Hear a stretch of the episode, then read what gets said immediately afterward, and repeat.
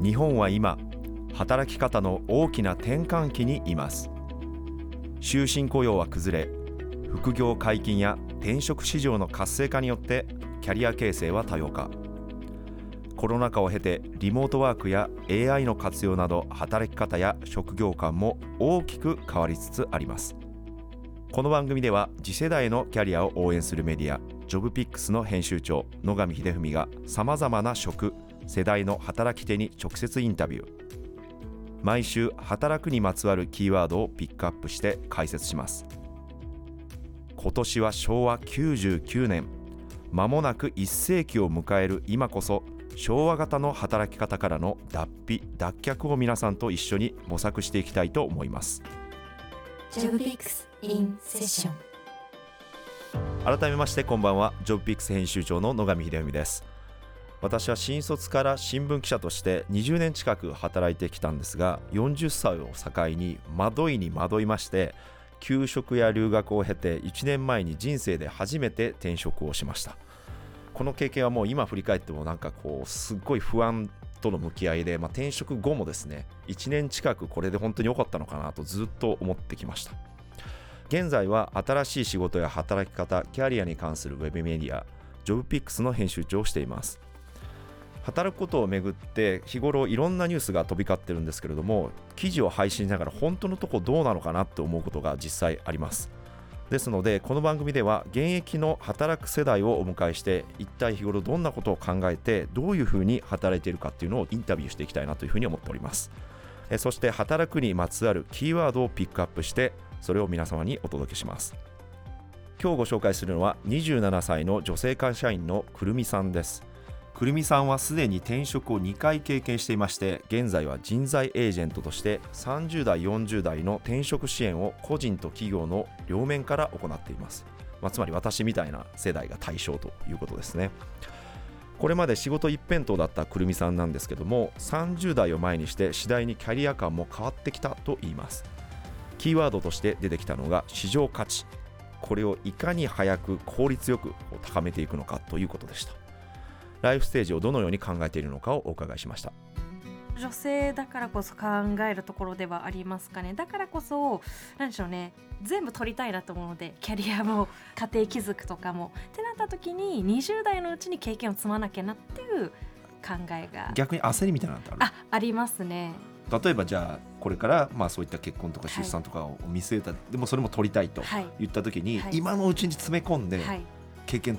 とか市場価値上げとかないとみたいな、ありますあります。それってくるみさんのはい。ご友人とか、はい。はい。はい。もうそんな感じですか？そうですね。そうです。やっぱ周りの悩みが結婚とか もっと言うのであれば旦那との関係がとかなんかお金面がとかよりなんかそういうリアルな感じの話が増えたりはしましたかね人生設計を考える上で全部取りたいっていうのが結構印象的でしたけども働く上でこの市場価値を重視している自分の成長を重視しているっていうのは実はくるみさん一人ではないんですね。ある調査では就活生のなんと9割が自分の成長や市場価値から企業選びをしているということが分かりました。これかなり多いですよね。具体的には自分の市場価値を高めたい。いつでも転職できるスキルや知識は持っておきたいといった声が出ています。私が働き出した頃20年以上前ですけどももう少しなんか企業名とかですね年収とか意識していたようななんか記憶があるんですがもう随分変わった印象です。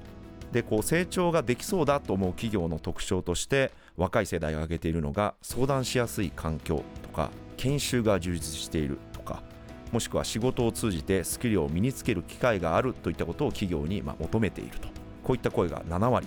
え寄せられています。このため賃金とか勤務時間が OK でも成長機会が弱いとゆるブラック企業とかホワイトすぎる職場というふうにも若者の間で言われています。ある調査では労働時間は適切なんだけども成長機会がないとか評価が上がらないよみたいな会社に対しては転職してもいいんだみたいなことを考える若者が7割を超えるといった調査結果も出ています。これもかなり多いですよね。自分がその企業を選ぶ際に、まあ、成長機会をただ用意してるかっていうだけじゃなくてその後もケアしてくれるかっていうことをかなり重視しているということですね。そんなキャリアを早く詰め込みたいくるみさんですが日頃の情報収集でもタイパタイムパフォーマンスを意識しているそうです。テレビはほぼ見なくてですね基本 YouTube か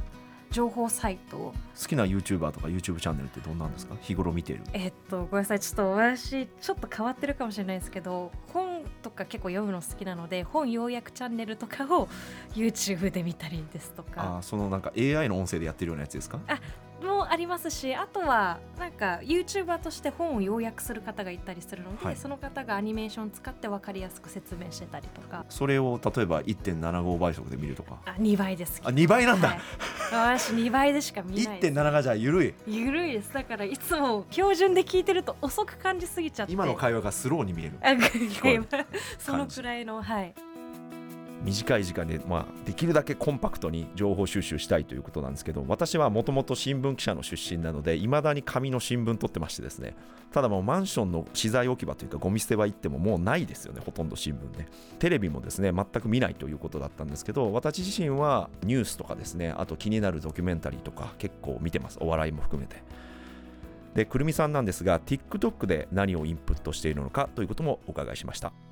あのニュースチャンネルが TikTok でありまして、はい。それを見てあ昨日こういう事件あったんだとか なんかそういうのを時間ある時に見てます、それってあのいわゆるこうニュースを30秒とか1分とかではい。一つのニュースを30秒1分かけてるのか、はい。それとも1分の中にニュースが5つとか6つとかあるという。ああ一つのニュース単位で見れます。一つのニュース単位で30秒1分のやつをもうどんどん見ていくそうです。なのでそれこそ興味あるニュースだけ目を留めてみてあとか。40代のおじさんが20代に教えていただいてるって感じがこう伝わってるかなと思うんですけれどもこのタイパを意識しているっていうのは、まあ、このくるみさんだけではなくても学生時代からですねかなり今浸透してます。タイパ就活っていう言葉がありまして例えばオンラインセミナーとか企業説明会も動画で2倍速で視聴したりくるみさんと一緒ですね。他にもですねエントリーシートというのをまあ書くんですけれどもそれも手書きの企業はもう避けてウェブ提出できる企業だけに絞ってさらにチャット GPT も使ってもうさっさと書いて出しちゃうみたいな学生も増えています。でこうした若い世代がどんどんどんどんこう成長機会を求めてタイパ重視になっている姿勢に受け入れる側の企業ってどうなのかということなんですが7割の企業がこの良し悪しを判断できないとタイパ重視のこう就職活動転職活動をどう受け止めていいか分かんないという調査結果もあります。効率を意識して行動するっていう姿勢はこう働き出してからも結構必要だということで評価する声もあるんですけれども一方で学生企業ともにですね時間をやっぱりかけて採用活動しないとミスマッチになるんじゃないかそういう学生取っていいのかそういう転職者取っていいのかみたいな行き過ぎたこう効率意識みたいなものをキャリアの妨げになるんじゃないかみたいなことを心配している企業人事担当者も多いと聞いています。まあ、よくこのジョブピックスの記事でですねこうしたタイパ重視とか成長機会を求めてるんだみたいなことはデータとして扱って記事を出してきたんですが実際に目の前にですね本当にやってる人いるんだっていうのは本当に驚きました。私自身もですね。でさらに TikTok にどんどんどんどんこう情報が移ってるっていうのも聞いてたんですけどもまさかニュースチェックをそこでやってるっていうのは全く知らなくて、まあ、一から根掘り葉掘り聞いてですね自分との差にすごく驚きました。おそらくまあ今働いてる現役世代の皆さんも若い世代の会社に求めることも違ってますし日頃のまあ仕事の進め方タイパ重視っていうのもだいぶ違ってるんじゃないかなと思います。まあ、そういったところのですねギャップをどのようにしてうまくコミュニケーションを取りながら働いていくのか。40代の私も20代のくるみさんの話に驚くことばっかりだったんですけれどもくるみさん自身も実は新しく入ってきた若い世代それから30代40代の上の世代との間でギャップに苦しんでるという話を聞きました。次週はくるみさんのインタビューから職場で広がる世代間のズレやギャップについてお送りします。ジョブピックスインセッションでは番組に出演してくださる方を募集しています。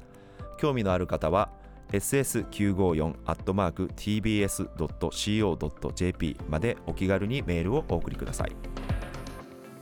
この時間のお相手はジョブピックス編集長野上秀文でした。